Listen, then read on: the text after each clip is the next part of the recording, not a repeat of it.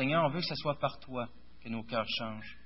On ne veut pas se forcer à, tout prix à essayer de faire quelque chose par nous-mêmes, mais c'est en toi qu'on puisse toutes choses. Alors délivre-nous, Seigneur, de nous-mêmes et qu'on puisse t'apprécier toi, te goûter toi à travers ta propre parole et donne cette grâce à Gino de pouvoir te servir avec une paix, Seigneur, et, euh, et avec joie. Amen.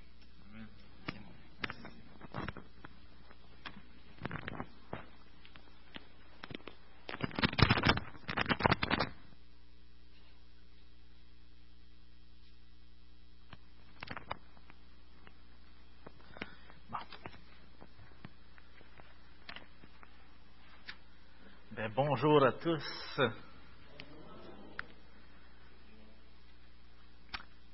En commençant, je vais vous raconter une histoire. C'est l'histoire, c'est un fait vécu qui est arrivé à Charles Swindoll. Vous connaissez peut-être, c'est un prédicateur, écrit beaucoup de livres. Charles Swindoll, un bon coup, un été, il amène une, prédication, une conférence toute une semaine de temps. C'est pour les couples. Et euh, c'est ça, il y a plusieurs personnes qui se présentent. La première journée passe, le premier soir arrive. Là, il voit un couple que c'est la première fois qu'il voyait. Fait qu'il euh, parle un peu avec eux autres, il y a du bon temps avec eux autres. Il s'aperçoit que c'est quand même un, couple qui semble être assez sympathique, puis qui sont contents d'être là. Là, la semaine avance. Puis là, au fur et à mesure, il s'aperçoit que l'homme qui est dans ce couple-là, il s'endort assez rapidement. Là, ce matin, je ne veux pas viser personne, je vais vous comprendre. Mais euh, l'homme s'endort. Puis plus que ça va, au, au, fur et à mesure de la semaine, plus qu'il s'endort rapidement. Même, c'est rendu que vers la fin de la semaine, il s'endort après 10 minutes du début de la réunion. Ça, c'est peu importe que ce soit le soir ou le, ou le matin, les deux, ils s'endorment. Mais là, habituellement, c'est drôle de voir ça parce que euh, Charles Swindoll, il dit dans, euh, dans, son livre, quand il parle de cette, cette histoire-là, il dit Habituellement, ça ne me dérange pas trop. Je suis habitué que quand, quand, je parle, il y a du monde qui dort. Fait que ça ne le dérange pas trop habituellement. Mais là, il dit cette fois-ci, ça l'irritait. Ça l'avait vraiment accroché. Puis, j'imagine, dans ce temps-là, tu accroches tes regards sur cette personne-là pour voir si ça va se répéter. Fait qu'il y a un emphase qui est mis là. Fait que là, le vendredi arrive. Le vendredi, ça se répète la même, même, histoire. Puis même, il s'aperçoit que le monsieur, il semble pas vraiment être intéressé d'être là, selon son impression, en tout cas. Après la réunion du vendredi, la dernière réunion de la semaine, tout le monde quitte, même le monsieur, sauf la femme. La femme vient voir euh, M. Swindle. Là, il lui demande si elle peut lui parler quelques minutes. Fait que là, Swindle commence à penser. Il se dit, ouais, il va, venir sûrement me voir pour me dire qu'elle est malheureuse d'être avec un homme qui dort et qui n'est pas trop intéressé aux choses spirituelles. J'imagine que dans ce temps-là, l'imagination est assez, euh, forte. Mais il avait tort. Le mari, la, madame parle avec M. Swindle, puis son mari, d'être là cette semaine-là, c'était son dernier souhait, qu'on pourrait dire.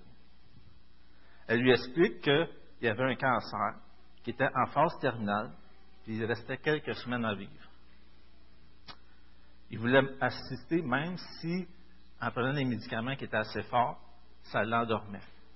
Puis ça l'embarrassait aussi. Il se sentait gêné de ça. Cet homme-là aimait beaucoup Dieu, puis M. Swindoll, c'était son prédicateur préféré. Il voulait absolument être là cette semaine-là, il voulait l'entendre. Fait que je pouvez vous imaginer un peu le choc que M. Swindoll a eu quand il a entendu parler de la madame de ça. Ça a été tout un choc. Il était vraiment comme, il marque que c'est comme s'il avait été sévèrement repris dans qu'est-ce qu'il croyait. C'est pour dire des fois qu'on peut s'imaginer des affaires, mais la réalité, c'est pas tout à fait la même chose. Donc, on ne voit pas tout le temps tous ces détails-là du premier coup d'œil. On va lire ce matin, on est rendu à la quatrième église, dans Apocalypse 2, la fin du chapitre.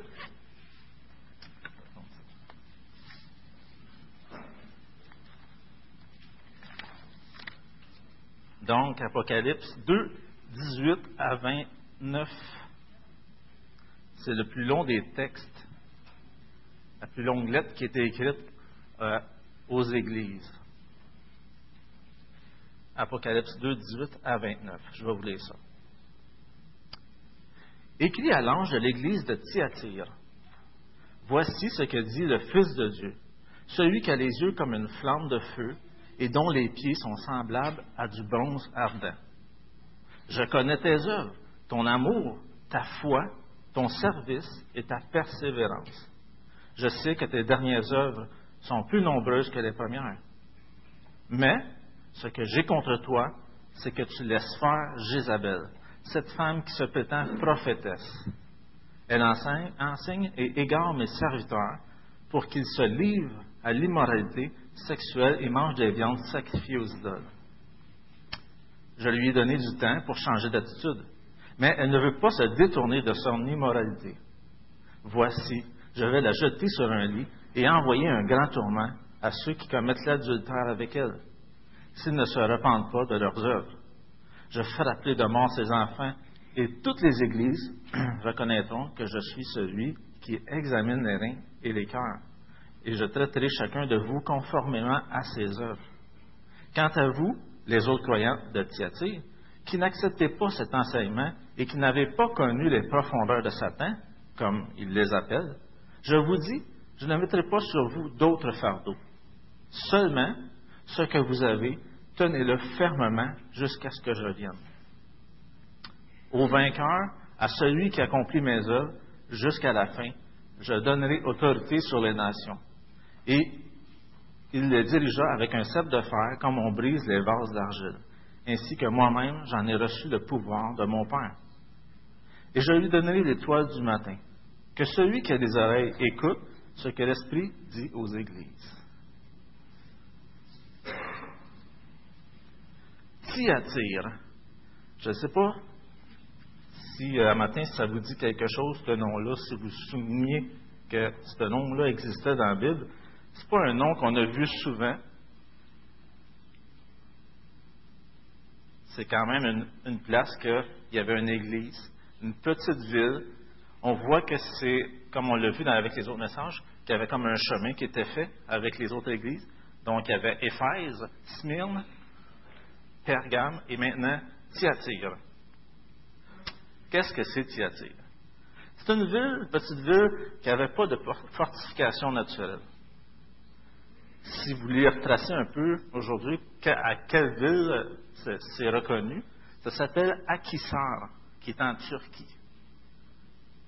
La ville a été fondée entre 301 et 281 avant Jésus-Christ par Séleucos Nicator, et lui a établi une colonie euh, macédonienne. En 190 avant Jésus-Christ, Jésus elle fut conquise par Rome.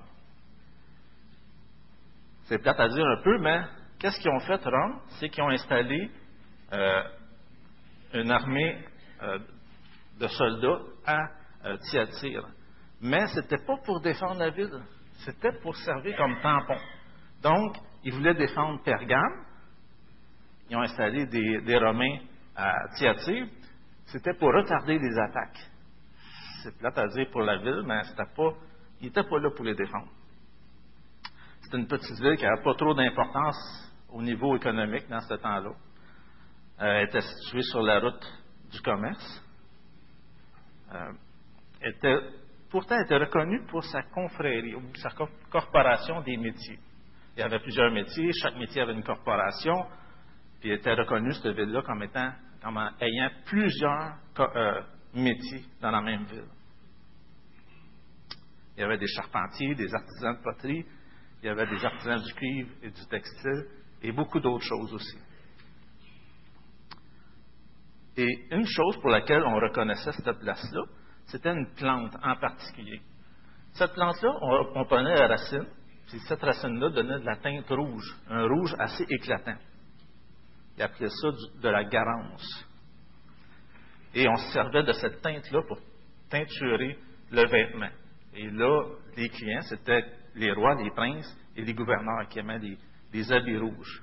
Donc, à, à cause de ça, ça donnait une prospérité à la ville.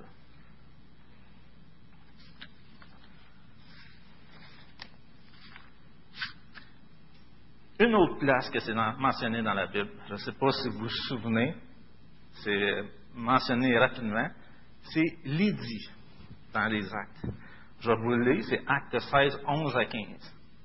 Étant parti de Troas, Paul et euh, sa, gang, nous fîmes voile directement vers la, la Samothrace et le lendemain nous débarquâmes à Néapolis. De là, nous allâmes, nous allâmes à Philippe, qui est la première ville d'un district de Macédoine et une colonie. Nous passâmes quelques jours dans cette ville. Le jour du sabbat, nous nous rendîmes hors de la porte, vers une rivière, où nous pensions que se trouvait un lieu de prière. Nous nous assîmes et nous parlâmes aux femmes qui étaient réunies. L'une d'elles, nommée Lydie, marchande de pourpre de la ville de Thyatire, était une femme craignant Dieu et elle écoutait. Le Seigneur lui ouvrit, ouvrit le cœur pour qu'elle soit attentive à ce que disait Paul. Lorsqu'elle eut été baptisée avec sa famille, elle nous fit cette demande. Si vous me jugez fidèle au Seigneur, entrez dans ma maison et demeurez-y. Elle nous pressa par ses instances. Donc, la fameuse Lydie vient de Thyatire et elle faisait du commerce avec cette fameuse teinte rouge-là, teinturait les vêtements. Tim Keller a dit dans une ville où la vie économique était dominée par le commerce de la corporation, dans lequel la pratique des religions païennes était devenue le critère pour devenir membre. Il y a tout, pour expliquer, ça aide à comprendre un peu le contexte de qu'est-ce qu'on va voir dans la lettre. Il y a tout un contexte. On voit que les corporations, ça pourrait être une bonne chose, mais là, c'était mélangé avec les religions païennes. Ça veut dire que chaque corporation avait son Dieu. Chaque corporation, que ce soit peu importe le, métier, avait son Dieu. Donc, en dehors de la corporation, il n'y avait pas grand, euh, bénédiction à être dans cette ville-là, parce que tout passait par ça. Fait que si tu voulais prospérer, si tu voulais vivre un peu, il fallait que tu passes par ça. Mais pour passer par ça, ça veut dire que si un Dieu est derrière ça, ça veut dire qu'il faut que tu adores ce Dieu-là. Ça veut dire qu'il faut que tu fasses partie des festivités. Faut que tu manges la viande sacrifiée. Et même, ça va jusqu'à les orgies. C'était vraiment euh, quelque chose de, fermé dans cette ville-là. Si tu, tu voulais être en dehors de ça, tu étais vraiment à part. Le manuel de Halley dit la nécessité d'appartenir à une corporation dans une société axée autour d'activités commerciales a dû sans doute renforcer la tentation au compromis. Ça explique un peu le contexte qui était Thyatire. On ne sait pas quand l'Église a débuté, euh, on ne sait pas qui le parti, peut-être Lydie et sa famille, peut-être Paul, peut-être d'autres personnes, on ne sait pas, on n'a pas grand détail. Mais on sait que, selon les détails du texte, que ça fait quand même un petit bout de temps qu'elle existe. Qu'est-ce qui est intéressant de voir aussi là-dedans, comme, je ne sais pas si vous vous souvenez un peu dans les anciennes, les autres lettres qu'on a vues dans les semaines passées, au chapitre 1, on voit une description que Jean fait de Jésus. Il a les cheveux, les yeux, euh, il y a une, belle description qui est faite de Jésus. Et chaque, des petites parties de cette description-là sont reprises pour chaque Église. Et chacune de ces descriptions-là sont choisies parce que euh, Jésus veut parler de quelque chose de spécifique pour chacune de ces églises-là. Donc, la partie qu'on va lire ensemble, il y a quelque chose que Jésus veut s'adresser à l'Église. Ça dit, voici ce que dit le Fils de Dieu, celui qui a les yeux comme une flamme de feu et dont les pieds sont semblables à du bronze ardent. Donc, c'est quand même important de comprendre pourquoi cette description-là, là, pour cette, cette Église-là, spécialement. Ça commence avec Fils de Dieu. C'est intéressant de s'arrêter sur des petits détails comme ça parce que dans la description du chapitre 1, on voit que Fils de l'homme, et non pas Fils de Dieu. Mais ici, il choisit d'écrire Fils de Dieu. Pourquoi? Parce que Fils de l'homme, habituellement, c'est relié au côté miséricorde, euh, côté humilité, l'amour, euh, le côté que Dieu aussi prend soin de son Église. Tandis que Fils de Dieu, habituellement, c'est plus relié avec le côté jugement et autorité.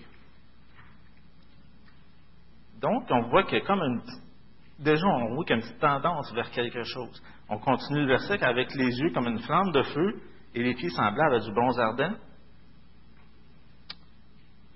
Euh, on voit dans le texte, il y a comme un reflet de ça. C'est comme si on repris cette expression-là, mais dans d'autres mots. Puis ça, ça peut nous aider à comprendre. Regardez au verset 23, ça dit Je frappais de mort ses enfants, et toutes les, églises connaîtront que je suis celui qui sonde les reins et les cœurs, et je rendrai à chacun de vous selon ses œuvres. Donc, Jésus se fait connaître à l'Église comme ayant des yeux comme une flamme de feu des, des pieds comme du bronze ardent.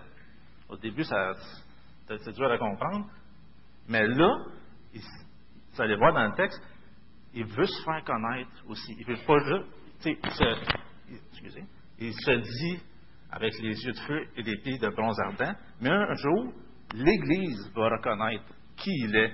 Qui il est? Ben, c'est celui qui sonde les reins et les cœurs et celui qui rend à chacun selon ses œuvres. Donc, il y a un côté avec Fils de Dieu que il y a un jugement face aux œuvres qui vont être faites. Les yeux sont là aussi pour, pour ajouter un détail, c'est que des yeux de Jésus, c'est pour nous dire qu'il n'y a rien qui est caché devant lui. Rien, rien, rien. Dans Jérémie 16, 17, ça nous dit Car mes yeux sont attentifs à toute leur voix. Elles ne sont point cachées devant ma face. Et leur iniquité ne se dérobe point à mes regards. Chapitre 17, 10, dans Jérémie toujours, et c'est là qu'on voit que ça a peut-être été repris de là. Ça dit Moi, l'Éternel, j'éprouve le cœur, je sonde les reins, pour rendre à chacun selon ses voies, selon les fruits de ses œuvres. Proverbe 24, 12, ça nous dit, si tu dis, ah, nous ne savions pas, celui qui pèse les cœurs ne le voit-il pas? Celui qui veille sur ton âme ne le connaît-il pas? Il ne rendra-t-il pas à chacun selon ses œuvres? Comme on a vu dans l'histoire du début, des fois, notre, notre jugement à nous peut être faussé. Mais le jugement de Dieu est juste. Parce qu'il connaît tous les détails, il connaît toutes choses. Il n'est pas influencé par le péché, il n'est pas influencé par euh, un parti pris ou quoi que ce soit. Et juste pour terminer cette, cette parenthèse-là la description de Jésus, on voit que qu'est-ce que Jésus voit? Il y a un lien intime avec le jugement. S'il voit quelque chose, s'il voit un péché, il ne peut pas laisser impuni le péché. Nous, des fois, on peut dire à, nos enfants Ah, j'ai fait ça, j'ai fait mal à l'autre. Ah, c'est pas grave, on va l'oublier. Mais Jésus, non. Il voit quelque chose, il ne peut pas laisser quelque chose d'impuni. Donc, on voit vraiment euh, l'aspect du Seigneur Jésus dans ce, texte-là, qu'il vise quelque chose de particulier dans, dans la lettre en tant que tel. Ce matin, je voulais trouver une, une phrase pour décrire un peu qu'est-ce que je voulais vous apporter comme, euh, comme euh, message ce matin. Puis là, je suis tombé sur un verset, puis ça résumait tellement bien qu'est-ce que je voulais vous apporter. Donc, le verset, Hébreu 14, qui nous dit Nulle créature n'est cachée devant lui, mais tout est nu et découvert aux yeux de celui à qui nous devons rendre compte. Rien n'est caché devant ses yeux ça pourrait être, si on commence à y penser, on pourrait se dire un matin, qu'est-ce qu'il voit Jésus? Qu'est-ce qu'il voit dans ma vie? C'est intéressant d'aller voir que, à comparer à des personnes qui peuvent nous entourer, des fois, il y en a qui voient juste le mal en nous. Mais Jésus ne voit pas juste ça, il voit plus que ça. Euh, il voit trois choses dans les choses qu'on va voir ce matin. Les trois choses, que Jésus voit avec ses yeux comme une flamme de feu. Premièrement, il voit le bien dans chacun de nous. Deuxièmement, il voit le mal, c'est sûr. Et troisièmement, il voit la différence. Trois petites choses bien simples. Donc, première chose, il voit le bien. On le voit euh, juste avec le deuxième verset qui dit Je connais tes œuvres, ton amour, ta foi, ton fidèle service, ta constance et tes dernières œuvres plus nombreuses que les premières. Juste pour dire ici, une petite parenthèse, on parle gros des œuvres, mais ici, c'est parce qu'il s'adresse à une église. Donc, on s'attend à ce que les personnes aient connu le Seigneur Jésus-Christ par la foi, parce qu'on est sauvé par, par la foi. Éphésiens 2, 8 à 10 nous dit, car c'est par la grâce que vous êtes sauvés, par le moyen de la foi. Et cela ne vient pas de vous, c'est le don de Dieu. Ce n'est point par les œuvres, afin que personne ne se glorifie. Car nous sommes son ouvrage, ayant été créés en Jésus-Christ pour de bonnes œuvres que Dieu a préparées d'avance, afin que nous les pratiquions. Mais, il faut rajouter aussi le côté que si tu crois quelque chose, habituellement, ça se voit dans ta vie. Jacques 2,18 nous dit, mais quelqu'un dira, toi, tu as, la foi et moi, j'ai les œuvres. Montre-moi ta foi sans les œuvres, si c'est possible, et moi, je te montrerai la foi par mes œuvres. Donc, qu'est-ce qu'on croit d'habituellement? On le voit. Si moi, je dirais, mettons, si, si, si je dirais que j'aime le tofu, ben, j'en mangerais. Mais j'en mange pas. Bon. Ça, ça se voit là assez vite. Euh, les œuvres que font Thyatire ici, l'Église de Thyatire, sont décrites par l'amour, la foi, le service et la persévérance. Les deux premiers semblent être les deux motivations qu'ont les, les gens de Thyatire pour accomplir les œuvres. Ils accomplissent les œuvres avec amour, par la foi, pour le service et par la persévérance.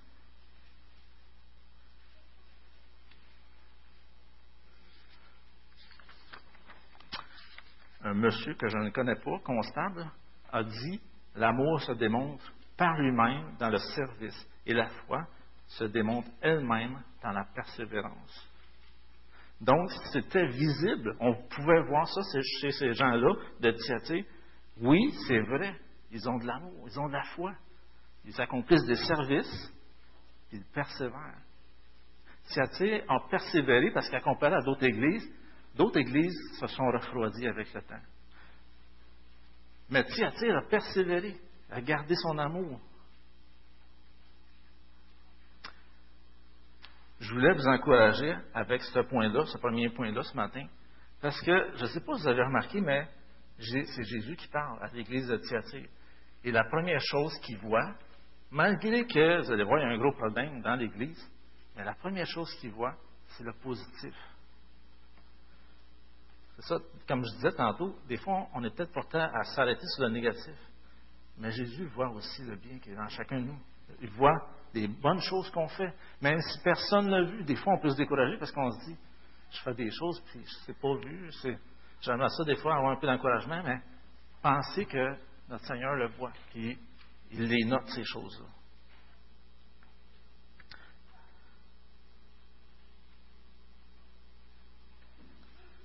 Hébreu 6.10 nous dit, un texte, un beau texte qui nous dit, car Dieu n'est pas injuste pour oublier votre travail et l'amour que vous avez montré pour son nom, ayant rendu et rendant encore des services au sein. Fait que, que vous faites, Dieu ne l'oublie pas, Dieu le voit, puis Dieu en prend, en prend bonne note.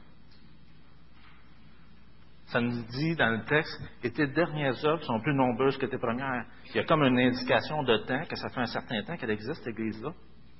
Il voit les progrès qui sont, accomplis par cette Église-là. Ça devrait être comme un certain encouragement pour nous de dire, on continue. Dieu est là, puis Dieu nous regarde, même si, on ne le voit pas avec nos yeux, mais Dieu est là. Puis on sait que par la parole, il nous voit. Euh, ça, me fait penser tellement quand euh, des fois, avec nos enfants, des fois, on vit des choses un peu plus difficiles. On s'aperçoit que, que ça demande euh, des fois un peu plus d'énergie. Ça, demande des sacrifices. Puis euh, ça nous fait réaliser comment que nos parents ont pris soin de nous. Comment c'est là où plus souvent qu'on s'aperçoit qu'est-ce qu'ils ont fait pour chacun de nous. Comment ils sont donnés, comment que, peu importe qu'est-ce qu'ils vivaient à l'extérieur, le travail, tout ça, ben, ils étaient là pour nous. Puis euh, malheureusement, on ne se rappelle pas de tout ce qu'ils ont fait pour nous. C'est triste un peu, mais Jésus-Christ se souvient de qu'est-ce qu'ils ont fait. Il se souvient de qu'est-ce que nous, on va faire aussi. Dieu voit ces choses-là. Corinthiens 15.8, pour finir ce point-là, nous dit Ainsi, mes frères bien-aimés, soyez fermes, inébranlables, travaillant de mieux en mieux à l'œuvre du Seigneur, sachant que votre travail ne sera pas vain dans le Seigneur. Un texte que je trouve qui ressemble beaucoup, qui dit dans 2 Corinthiens 15.7, Vous donc, fortifiez-vous et ne laissez pas vos mains s'affaiblir, car il y aura un salaire pour vos œuvres. C'est écrit. Dieu va se souvenir.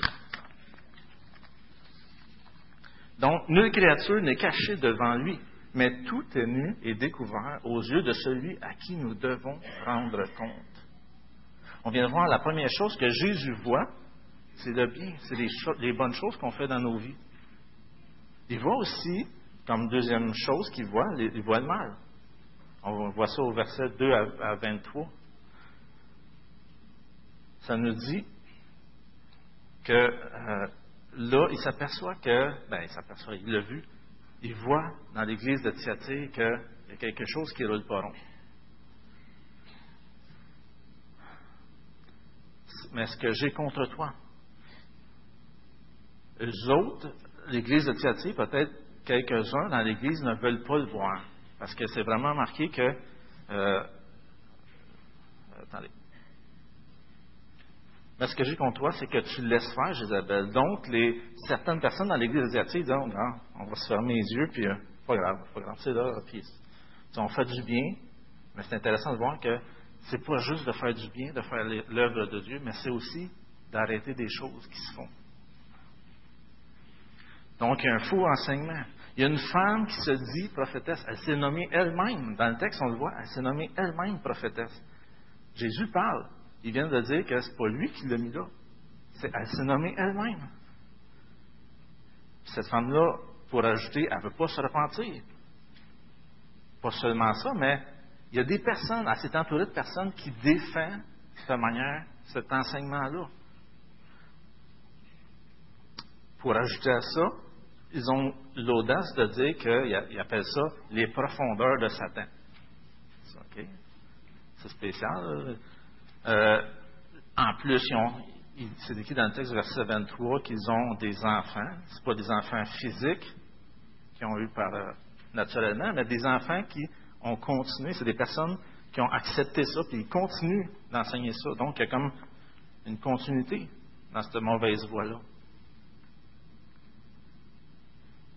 Et pour ajouter à ça, ça nous dit toutes les églises reconnaîtront juste cette petite partie-là nous dit déjà qu'il y en avait quand même plusieurs qui étaient au courant de ça, pas juste dans l'Église, pas juste dans la ville, mais d'autres églises semblent être au courant de ce qui se passe là. Donc, ça donne une mauvaise réputation à l'Église. C'est quoi cette affaire-là? Il y a plusieurs commentateurs qui disent que Jézabel ne semblait pas être son vrai nom.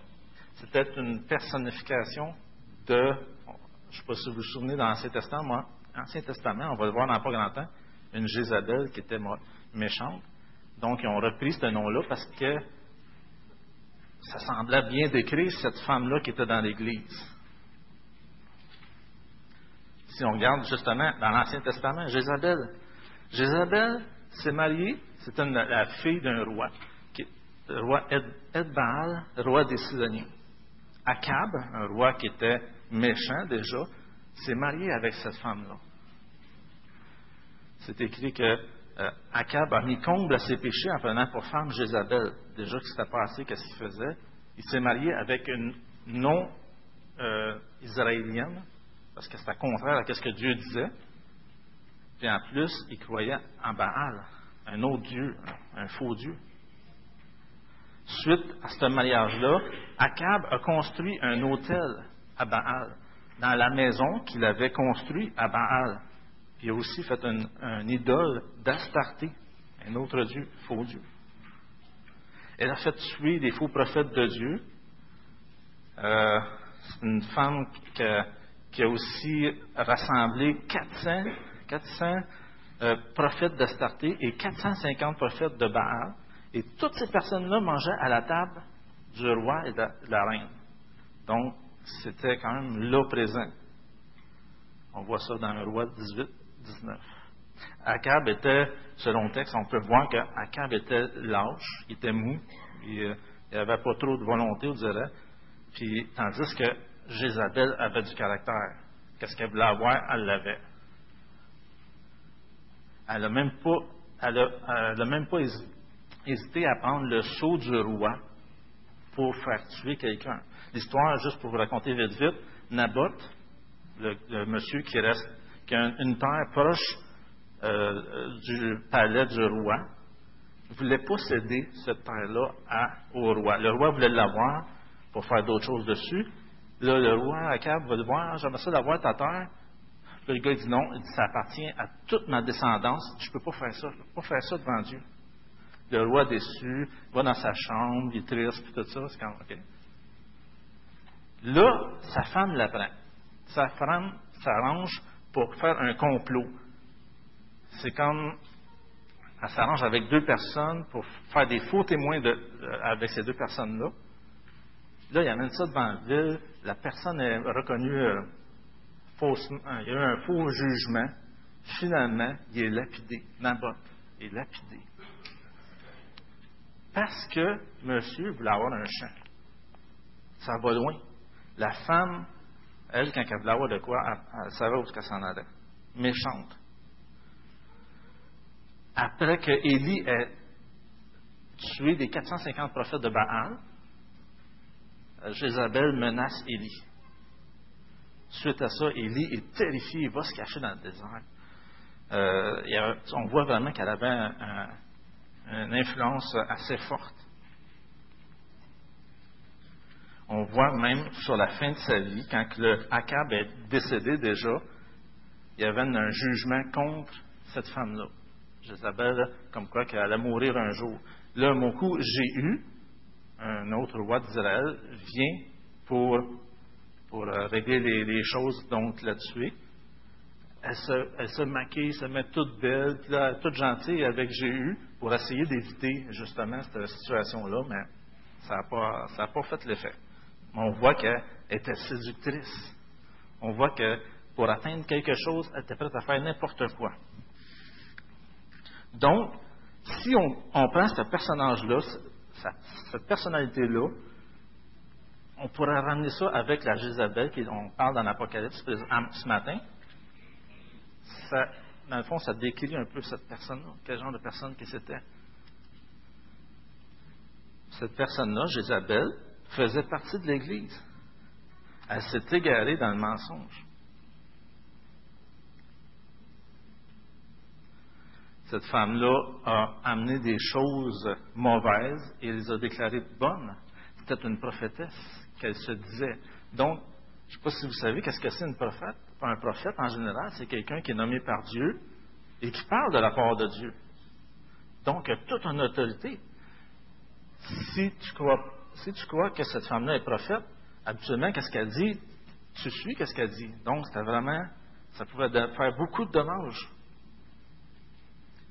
donc, elle a amené le compromis entre l'Église et les corporations qu'on a parlé tantôt, c'était pas grave, là. C'est pas grave si on, mange de la viande de sacrifier, puis que des orgies. De toute façon, il, il explique deux, trois affaires qui pourraient avoir lieu face à ça, que ça pourrait être euh, le corps, c'est pas grave, mais l'esprit est sauvé.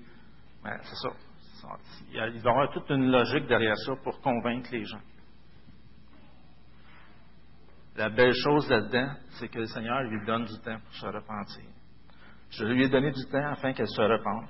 Et elle ne veut pas se repentir de sa débauche. Quelque chose d'intéressant. Euh, ça, Jésus lui offre une occasion de se repentir malgré tout ce qu'elle a fait.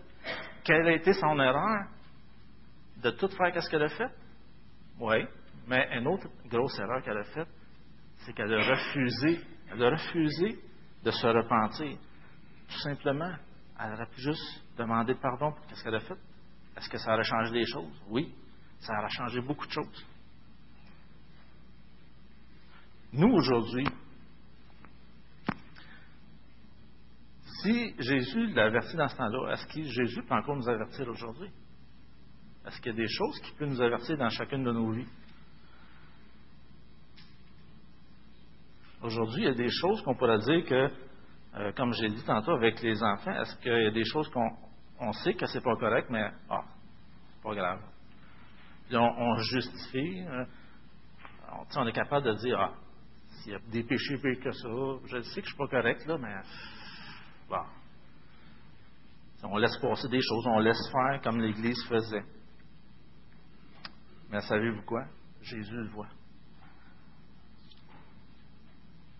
On n'a peut-être pas fait des choses aussi horribles que Jézabel, euh, mais Jésus fait ça pour le meilleur de chacun de nous. Il nous aime. Il aime son Église. Puis, euh, ça, dans le fond, il veut sortir des choses qui, peuvent détruire son Église, détruire les autres, détruire la personne elle-même. C'est intéressant aussi de voir que là où est-ce que Thyatire a manqué, Jésus a donné l'exemple. Donc, on voit un bel exemple de qu'est-ce que Thyatire aurait dû faire, de l'avertir, de lui offrir cette repentance-là. Sinon, des conséquences. Le jugement de tout ça, ça nous dit, voici, je vais la jeter sur un lit et envoyer une grande tribulation à ceux qui commettent l'adultère avec elle, à moins qu'ils ne se répandent de leurs œuvres. Je frapperai de mort ses enfants, et toutes les églises connaîtront que je suis celui qui sonde les reins et les cœurs, et je rendrai à chacun de vous selon ses œuvres. Dieu ne laisse pas impuni. Ça peut être un encouragement en même temps. Si vous vivez peut-être des injustices, Dieu voit aussi. Puis Dieu va s'en occuper. Ça, ça peut être tout un encouragement. Qu'est-ce qu'on peut faire dans ce temps-là? Si, mettons, c'est nous qui vivons ça, c'est correct.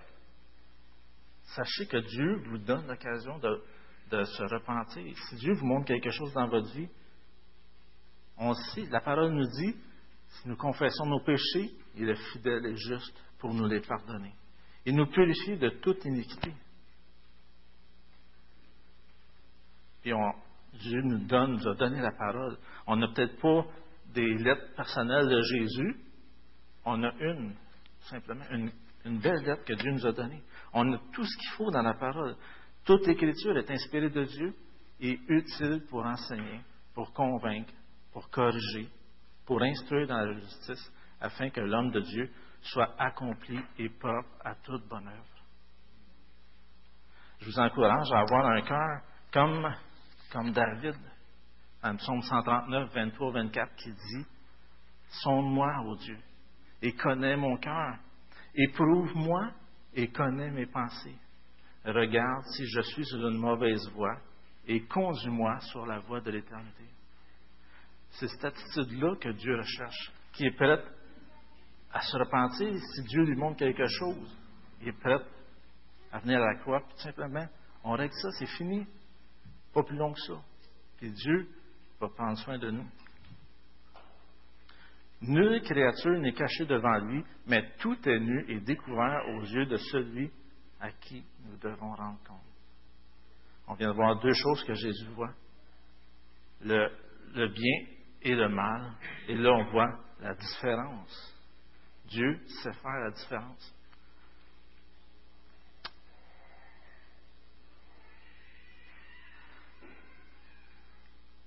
Ça nous dit à vous, à tous les autres de Thyatire qui ne reçoivent pas cette doctrine et qui n'ont pas connu les profondeurs de Satan, comme il les appelle.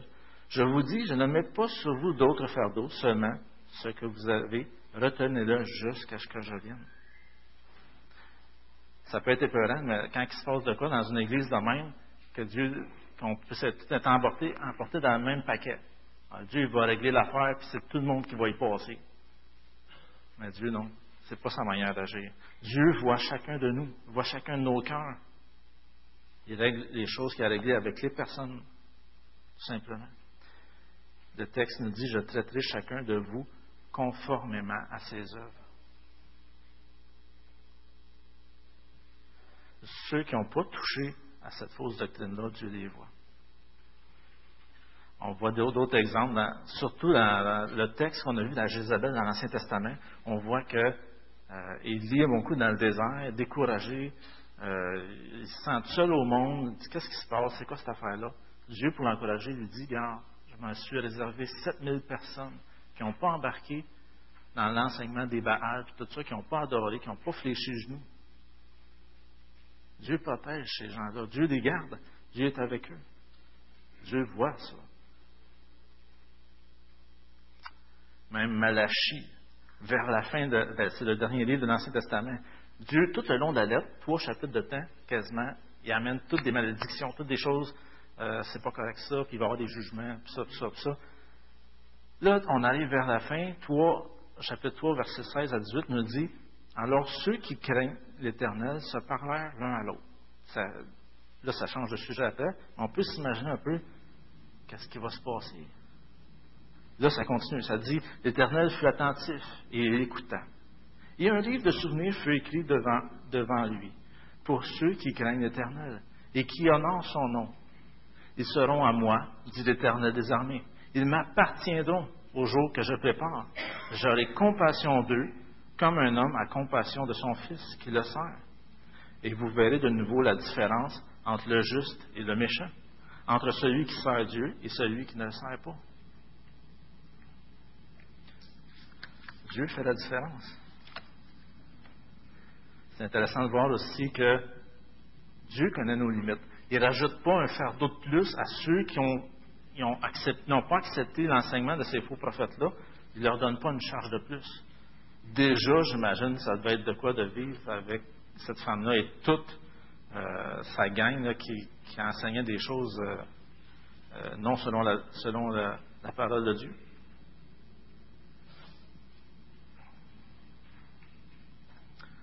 Ça termine les versets avec à celui qui vaincra et qui gardera jusqu'à la fin mes œuvres, je donnerai autorité sur les nations. Il les pètera avec une verge de fer, comme on brise les vases d'argile. Ainsi que moi-même, j'en ai reçu le pouvoir de mon Père. Et je lui donnerai l'étoile du matin, que celui qui a des oreilles entende et que l'Esprit, ce que l'Esprit dit aux églises.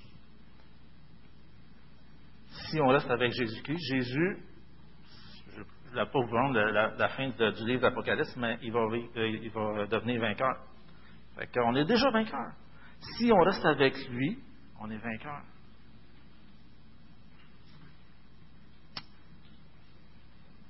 Romains 8, 37 nous dit, mais dans toutes ces choses, nous sommes plus que vainqueurs par celui qui nous a aimés. Deux promesses qu'il nous a données. Je donnerai autorité sur les nations c'est Jésus qui possède toute autorité. Matthieu 28, 18 nous dit Jésus s'étant approché, leur parlant ainsi. Tout pouvoir m'a été donné dans le ciel et sur la terre. Donc, toute cette autorité-là, Jésus la possède. Il on va la partager avec lui. C'est intéressant de voir que déjà, s'ils continuent de suivre ce que Jésus leur donne, c'est-à-dire de résister encore à cette fameuse Jézabel-là, ben, ils ont déjà une position d'autorité face à elle. Ils ont déjà une autorité face à qu'est-ce qui est enseigné dans le monde. Puis on voit que qu'est-ce que Dieu va leur donner, c'est une autorité euh, de, pouvoir euh, juger sur les nations. Donc on voit qu'il y a une évolution. Si Dieu, si on est fidèle dans les petites choses, Dieu va nous en confier les plus grandes. Là, ce matin, je sais que ça pourrait animer bien des discussions, le texte que j'ai dans les mains, mais euh, je ne voulais pas embarquer dans ces grosses discussions de on va régner avec lui, à mon coup, ça parle qu'il y a un mille ans. Je sais qu'il y en a qui aiment ces sujets-là, mais euh, ça pourrait être un autre bon sujet une autre fois, parce que c'est quand même, il y a plusieurs positions face à ça. Je ne m'embarque pas là-dedans.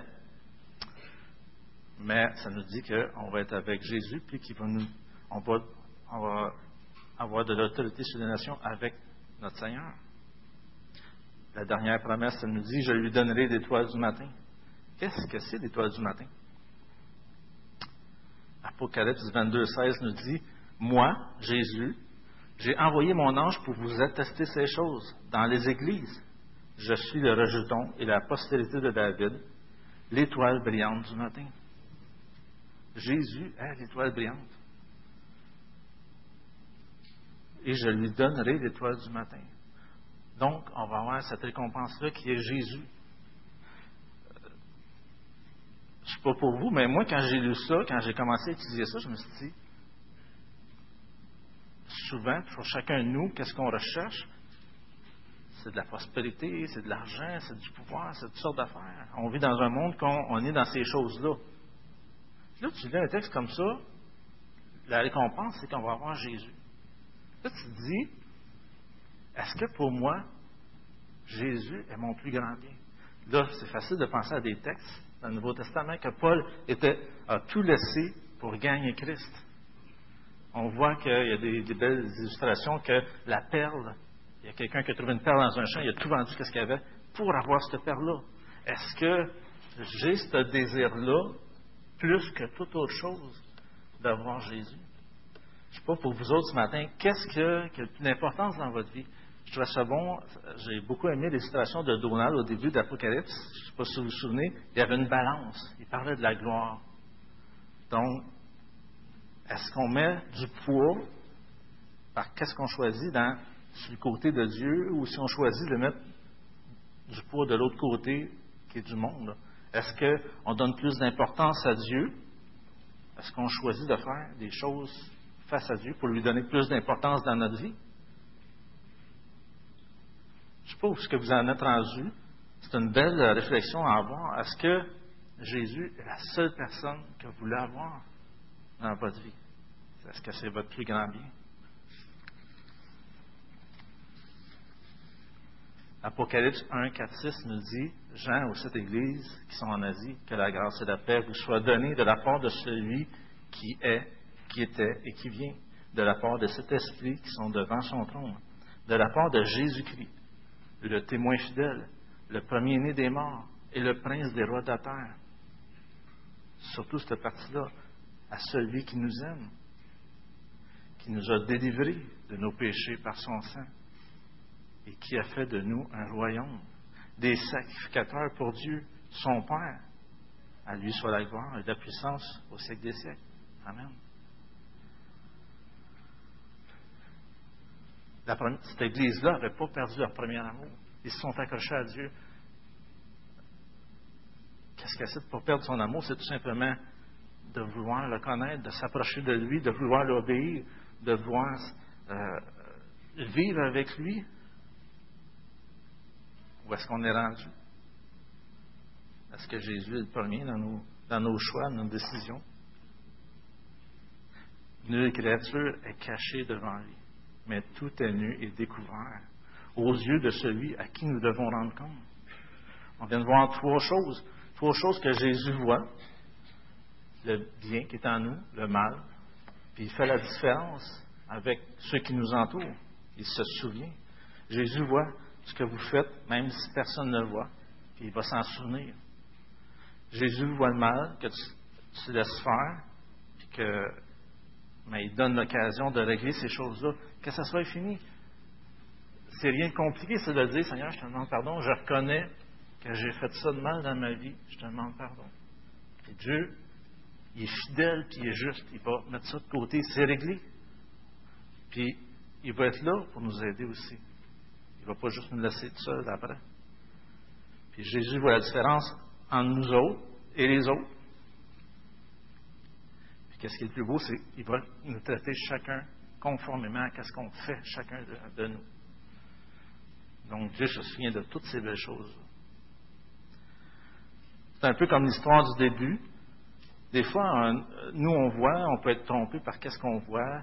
Euh, on peut être trompé par, mettons, le sentiment de la journée ou quoi que ce soit. Mais Dieu voit toutes choses clairement. Il examine les reins et les cœurs. C'est lui qui va traiter chacun de nous selon ses œuvres. Que rien n'est caché à ses yeux. Je termine avec la prière. Seigneur, je te dis merci parce que tu es le Dieu qui voit toutes choses. Tu es celui euh, qui, va, qui va rendre justice un jour. Tu es celui euh, qui va nous rémunérer, comme tu nous dis dans ta parole, selon chacun de nos œuvres. Seigneur, tu nous, euh, prépares maintenant pour le futur, le jour où est-ce qu'on va être devant toi. Tu veux que chacun de nous, on ait le meilleur pour cette journée-là. Tu veux nous parler, tu veux nous transformer. Tu veux qu'on soit tout près de toi. Un jour, on va te voir face à face.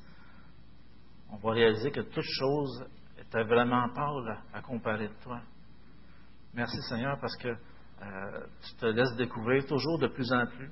On réalise, Seigneur, comment tu es un grand trésor, comment que euh, il n'y a pas plus grand que toi, comment tu nous as aimés, comment euh, tu veux développer aussi cette relation avec chacun de nous. Seigneur, je te prie vraiment que tu puisses nous aider dans cette démarche-là, dans cette relation-là qu'on a avec toi, qu'on puisse se rapprocher de toi, qu'on puisse être conscient que, que, tu es là avec chacun de nous, et que tu n'oublieras jamais euh, des, qu'est-ce que, des, petites fois qu'on a obéi à ce que tu nous as demandé. Seigneur, je te dis merci pour cette, ce texte de ce matin. Je prie de bénir chacun de nous. Dirige-nous cette semaine, soit avec nous, soit celui qui est le premier dans chacune de nos vies, qu'on puisse te découvrir toi, le grand Dieu. Merci, Père, pour toutes tes bontés. Fils